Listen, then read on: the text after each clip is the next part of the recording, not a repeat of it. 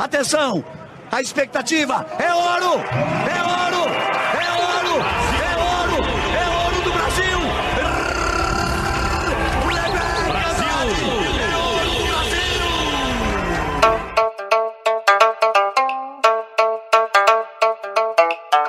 E foi com muita emoção que Rebeca Andrade conquistou sua segunda medalha em Tóquio.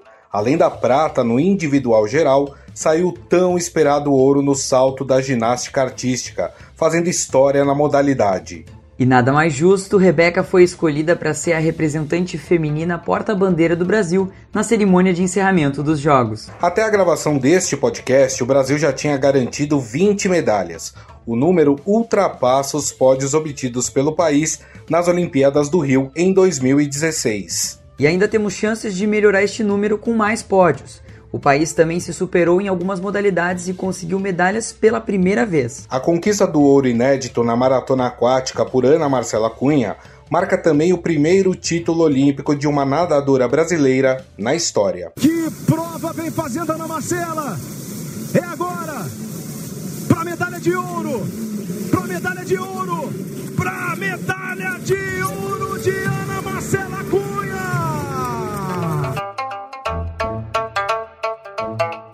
Já a coleção de medalhas da família Grael aumentou nos Jogos de Tóquio com o bicampeonato de Martini Grael. Ela e Karina Kunze repetiram a performance de ouro dos Jogos do Rio. E a modalidade que estreou com tudo nestes Jogos e fez brilhar novos talentos, como Raíssa Leal, trouxe mais um pódio ao país. Bota no peito, Pedro Barros! Você é medalha de prata nos Jogos Olímpicos de Tóquio! Brasil! Cinco dos seis representantes brasileiros na modalidade do skate park, masculino e feminino, se classificaram para as finais. As competições foram bem acirradas nas duas categorias, porém Pedro Barros garantiu a medalha de prata. Essa bandeira, às vezes, o Brasil ele pode estar tá visto de cabeça para baixo, sabe? Mas essa história do parque, o skate nas Olimpíadas, sei lá, a minha história, eu acho que é só para servir um exemplo para o povo brasileiro que está na nossa mão. Depende da gente realmente para construir, fazer desse lugar que é nosso país, que é tão belo, é tão lindo por natureza, um lugar melhor. E com amor, com união, com respeito, a gente consegue, sabe? O atletismo também saiu com medalha. Foram dois bronzes, um para Thiago Braz, que havia sido ouro nos Jogos do Rio no salto com vara, e outro bronze inédito para Alisson dos Santos, nos 400 metros com barreira. E após sair sem medalhas na canoagem em dupla, Isaquias Queiroz venceu a bateria nas quartas de final e rema hoje à noite por um lugar na disputa das medalhas. E no final, mostrar quem sou eu, o atual campeão mundial e o cara que vai brigar por essa medalha de ouro. Ou prata ou bronze, o que seja, mas eu quero ganhar essa medalha do Brasil. Então foi uma boa prova. Tem mais ainda guardado aqui ainda. Mas nem todos os resultados foram como esperado. No vôlei de praia, o Brasil teve as quatro duplas eliminadas. A seleção masculina do vôlei de quadra também perdeu na semifinal para o Comitê Olímpico Russo e agora vai competir pelo bronze contra a Argentina. Já no vôlei de quadra feminino, o time segue para a final depois de uma vitória por 3 sets a 0 contra a Coreia do Sul e disputa o ouro contra os Estados Unidos na madrugada de domingo. Outras medalhas também já estão garantidas. Basta saber se serão de ouro ou prata. Duas vêm do boxe com Bia Ferreira e Herbert Conceição, classificados para a final, e uma da seleção masculina de futebol. E nesse penúltimo episódio do nosso especial olímpico, vamos falar sobre os resultados do Brasil e das competições que ainda restam. Tudo isso com os repórteres do Estadão diretamente de Tóquio, Rafael Ramos e Paulo Fávero.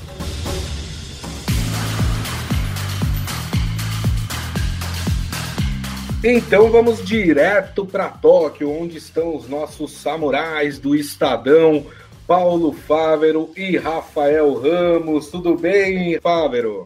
Tudo beleza, já estou me acostumando com esses samurais, então pode falar sempre, viu? Maravilha. Rafael Ramos, tudo bem, Rafa? Olá, Gustavo, Paulo e a todos. Já estou até falando um pouquinho de japonês aqui, viu?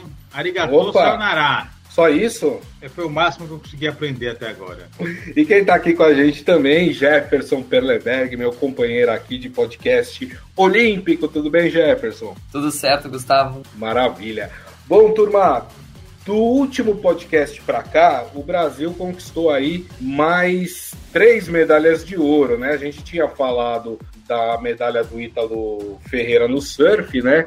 Mas de lá para cá, o Brasil também conquistou uma medalha de ouro com a Rebeca Andrade na prova de salto, né? Ela também conquistou uma prata na final do individual feminino. Tivemos a Martine Grael e a Kaena Kunze fazendo o bicampeonato olímpico, né, vencendo na classe 49er da vela e tivemos a Ana Marcela Cunha fazendo uma prova espetacular na maratona aquática. E só lembrando que o Brasil ainda tem chances de conquistar mais quatro ouros, porque está em quatro finais: duas no boxe, uma no futebol masculino e outra no vôlei feminino. Tá bom o negócio esse ano pro time brasileiro, não tá não, Paulo Fávero? Tá bom, é, já superou o número de pódios, né, do, dos Jogos do Rio em 2016 e, e, é um feito histórico porque assim é muito raro um país conseguir ter uma campanha melhor na edição seguinte da que recebeu jogos, né? Então se a gente for ver lá na história desde 1896 até hoje, eu acho que teve um ou dois casos no máximo de países que conseguiu ir melhor na edição seguinte da Olimpíada, da que foi sede. Então, o Brasil está de parabéns. Eu acho que, claro, a gente tem que dar um crédito a isso, ao combustível que veio de surf skate, né, no programa olímpico, que o Brasil tem bons talentos e conseguiu quatro pódios por causa disso, mas é uma campanha de tirar o chapéu para o Brasil. E Rafael Lamos, o Paulo Fávero lembrou bem, né?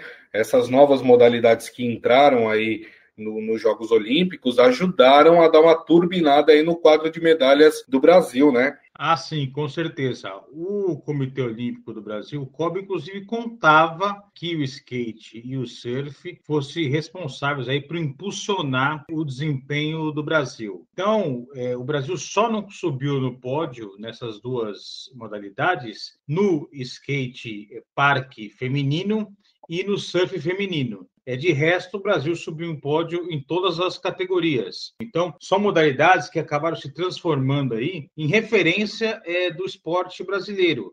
É, são modalidades que, é, daqui para frente, a gente, quando a gente olhar é, para uma Olimpíada, a gente sempre vai contar com medalhas é, tanto do skate como do surf, porque o Brasil, de fato, é, podemos dizer que é uma potência mundial quando se fala dessas duas modalidades. É, lógico, tem aqueles esportes tradicionais, que é o atletismo, que é a natação, o judô, mas é, o Brasil também passa até agora um leque maior de é, opções para subir no pódio, que é o que as grandes nações têm. É, os Estados Unidos, a China, é, eles ganham muitas medalhas em muitas modalidades. O que o Brasil precisava era, de fato, ter mais opções. E agora, com a inclusão desses esportes no programa olímpico, a gente começa aí a ter uma diversidade maior. Nessa reta final, assim, a gente viu que nem só de glórias, né, a seleção aí, nem só bons resultados a gente obteve. O vôlei foi também uma frustração, né, o vôlei de praia foram eliminadas as quatro duplas, com duplas favoritas, né, e o masculino, que era o campeão olímpico, então, também foi eliminado aí pro Comitê Olímpico da Rússia. O que, que aconteceu com o nosso vôlei brasileiro favorito? E as meninas, né, conseguiram agora aí garantir a final. Mas o que, que aconteceu? A gente ouviu a fala também do Alisson ali do vôlei de praia falando que uh, o Brasil parou né, de investir, estagnou aí no investimento do vôlei. Mas o que, que aconteceu nessas Olimpíadas aí com essa maré de azar para nossa seleção? Eu acho que o principal é os outros países descobriram que você não precisa ter praia para fazer vôlei de praia, né? Então você monta uma quadra de areia, monta uma rede e, é um esporte que é bastante popular em vários lugares e começaram a treinar. Então a gente não tem Brasil, por exemplo, não teve Brasil nas semifinais do vôlei de praia, mas tivemos duas duplas da Letônia, por exemplo, uma dupla do Catar, uma dupla da Suíça, né? Só uma dos Estados Unidos, o que mostra que assim não é só o Brasil que sofreu, né? Os Estados Unidos também sofreram com isso. Então, Então, se não perceber logo, a gente pode ficar cada vez mais atrás, porque todos os países querem abocanhar e, inevitavelmente, isso vai acontecer com o surf, com o skate. Então, se você não tem renovação, se você não tem investimento, se você não tem estrutura, não vai adiantar muito. Você não consegue viver só do, do talento individual de algumas pessoas. Você vive por pouco tempo, mas no médio e longo prazo você precisa de estrutura, dinheiro e recursos para melhorar. Falando é, do vôlei de quadra, o Brasil está na final no feminino, né, com os Estados Unidos, com grande chance de conquistar o ouro, o tricampeonato olímpico. E sobre o masculino, preciso lembrar que a gente está passando por um período de mudança com a saída do Bernardinho. Bernardinho uma referência é, dentro da seleção masculina, bicampeão olímpico em Atenas e no Rio, mas também conquistou a prata tanto em Pequim como em Londres. Então, com o Bernardinho ali no banco de reservas, o Brasil sempre chegou no mínimo na final olímpica. Conquistou dois ouros e duas pratas. E aí ele decide sair da seleção, chega o Renan Dalzotto, Nessa reta final, o Renan foi infectado pela Covid, ficou um longo tempo internado, na UTI, entubado, enfim. E aí só assumiu a seleção de fato aí, já praticamente ali às vésperas do início da Olimpíada. É, o Brasil, atual campeão olímpico, tinha uma grande expectativa que pudesse confirmar esse título, mas acabou é, sendo eliminado pela Rússia e vai ter que brigar pelo bronze. Mas como a gente está muito mal acostumado, podemos dizer assim, com o vôlei é, masculino sob o comando do Bernardinho, a gente acha que talvez uma medalha de bronze não seja assim tão relevante. Mas um período de mudança, de transformação, é, se o Brasil de fato conseguir é, essa terceira colocação, é um resultado aí a ser destacado sim, porque ninguém, depois de tantos anos sob um comando de um treinador como o Bernardinho, quando você altera isso, você acaba sofrendo ali é, o impacto disso. E por isso que eu vejo como um possível terceiro lugar uma classificação que pode até é, ser comemorada assim pelo vôlei brasileiro.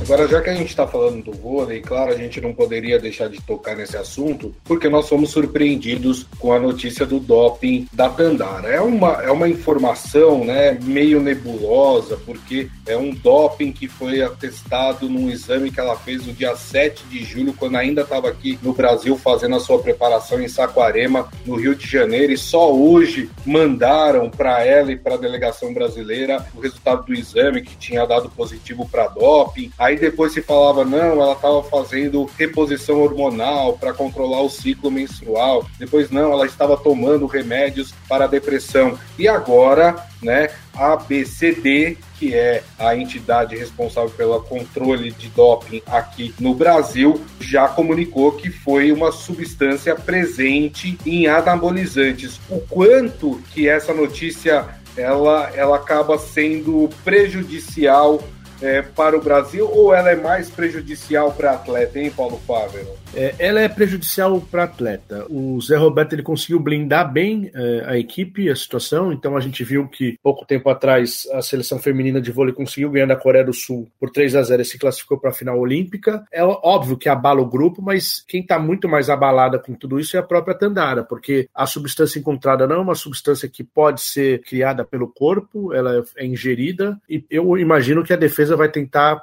provar uma contaminação cruzada, porque é uma substância que pode dar uma punição de até quatro anos para um atleta, né? Não é uma coisa assim, é uma substância chamada ostarina, que é um, um agente anabolizante, então é uma preocupação muito grande dela, que ela já está voltando para o Brasil, inclusive, teve sua credencial retirada, é o procedimento padrão, acabou não tendo contato com as outras jogadoras, né, nesse processo, e, e só falou por mensagem depois, e ela vai resolver a vida dela enquanto as jogadoras já falaram, olha, ela, ela é do nosso grupo, ela está com a gente, mas não está aqui agora fisicamente, mas a gente vai buscar esse ouro para ela. Então, e o Zé Roberto conversou muito com ela também, disse que ela estava muito triste, chorou bastante, mas agora ela tem que pensar um pouco na sequência da carreira dela e, e a seleção tem um jogo bem importante contra os Estados Unidos na final olímpica. É, pelo menos, né, Rafa, parece que nesse aspecto a seleção feminina conseguiu separar uma coisa da outra, né, visto o que elas jogaram contra a Coreia do Sul, né? Exatamente, e eu destacaria aqui a experiência e a habilidade do técnico José Roberto Guimarães para lidar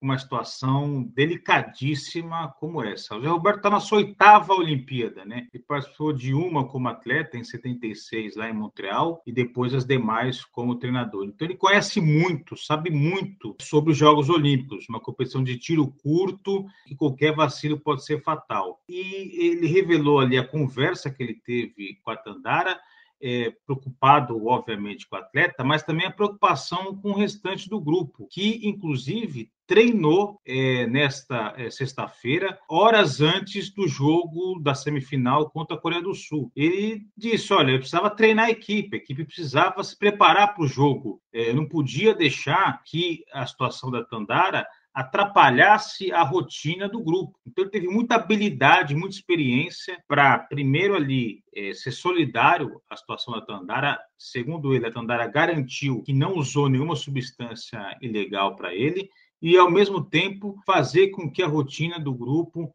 é, seguisse com o treinamento e com o jogo, já aqui no horário do Japão, à noite contra a Coreia do Sul. O Brasil chega nessa final com os Estados Unidos com um ligeiro favoritismo por parte das americanas, mas a figura do Zé Roberto é, derruba esse favoritismo, porque ele é muito habilidoso. Da mesma maneira que ele soube lidar com essa questão do doping, ele pode é, armar alguma coisa para surpreender as americanas e conquistar mais uma medalha de ouro. E nessa reta final a gente pode esperar, assim, são quatro pódios garantidos, né? Além do Isaquias na canoagem e o bronze do vôlei masculino, né? Pode sair um resultado de 22 medalhas, se der tudo certo. Com essas quatro com chance de ouro, né? De sair ouro e, ou uma prata, que também é muito bom para o resultado, para o quadro de medalhas brasileiro. Um panorama geral, assim, dessa reta final é um saldo positivo para o Brasil, é uma evolução em relação ao Rio deu uma frustração com algumas modalidades, mas ainda é um saldo muito positivo, né? É um saldo positivo em número de pódios, é, vai passar o dos Jogos do Rio é, e talvez passe no de ouros. Então, o Brasil tem no momento quatro medalhas de ouro e no Rio conquistou sete medalhas de ouro. Eu imagino que a Bia Ferreira deva ganhar uma medalha de ouro. É, é, possível que o futebol masculino ganhe outra medalha de ouro. Eu acho que o Isaquias tem muita chance de ganhar uma medalha de ouro. Ele está muito bem. E o, o, vôlei feminino não é favorito, mas o Brasil já ganhou na final dos Jogos Olímpicos duas vezes dos Estados Unidos. Então, é, existe uma pressão muito grande em cima das americanas por essa medalha de ouro que elas nunca tiveram né, na modalidade. Então, isso pode ser usado a favor do Brasil. E tem mais uma luta de boxe do Herbert, que assim, ele não é favorito, mas vem lutando bem. Então, assim, se dessas cinco possibilidades o Brasil ganhar três, de ouro, ele já tem a melhor campanha da história em qualidade e em quantidade de pódios. É, isso é também é, reflexo direto daquela campanha no Rio de Janeiro. Quando o Brasil teve sua maior delegação da história, por ser país sede, é, várias modalidades aí garantiram a classificação é, praticamente que automaticamente né, para os Jogos do Rio, mas também houve maior investimento nos atletas, é, na estrutura, e você não colhe resultados a curto prazo. Os resultados no esporte demoram a, aparecer. Então, muito do investimento que foi feito para o Rio, os resultados estão sendo colhidos agora. É, então, por isso também que o Brasil está tendo essa boa campanha e pode superar o Rio não apenas na quantidade de medalhas, mas a quantidade de ouros, que é ali o que determina a posição né, no ranking geral. Então, fica a lição de que é preciso investir muito no esporte e sempre. Você não pode nunca deixar de investir, porque a cada ciclo é, surgem novas oportunidades, novos talentos, e você precisa saber lapidar esses talentos que surgem no país. É, a gente está vendo aqui é, atletas que não tiveram um desempenho tão expressivo assim no Rio, mas cinco anos depois estão conseguindo bons resultados aqui em Tóquio. Então, mostra que você tem que investir pensando a médio e longo prazo, nunca para tentar colher resultados imediatos. Deixa eu então agradecer aqui os nossos samurais lá em Tóquio, Paulo Fávero e Rafael Ramos, em mais um podcast olímpico aqui dentro do Estadão Notícias. Obrigado, Fávero. Vai dormir. Obrigado você e vou aproveitar mesmo para descansar, porque daqui a pouco tem Isaquias Queiroz, hein? Boa chance para o Brasil e eu estarei lá. É isso aí. Rafael Ramos, obrigado, Rafa, mais uma vez. Arigatou, Sayonara. Os jogos nem acabaram, mas já tá dando saudade aqui pra gente que tá acompanhando em loco essa competição histórica. É, e é bom até lembrar, né? O, as Olimpíadas terminam no domingo, mas segunda-feira a gente tem mais um podcast, mais um compromisso aqui com vocês. Nesse podcast a gente vai fazer um balanço do desempenho do Brasil nestas Olimpíadas. E eu estarei, obviamente, aqui ao lado de Jefferson Perleberg. Obrigado, viu, Jefferson? De nada, pessoal. Até esse nosso último episódio. Boa sorte aí pro nosso time e pro nosso país.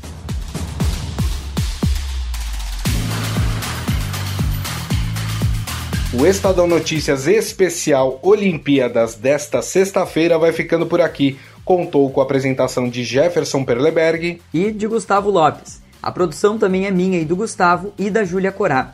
A montagem é de Moacir Biasi. O editor do núcleo de áudio do Estadão é Emanuel Bonfim. E o diretor de jornalismo do Grupo Estado é João Fábio Caminoto. Mande seu comentário e sua sugestão para o nosso e-mail podcast@estadão.com. Até a próxima, Jefferson. Tchau, tchau.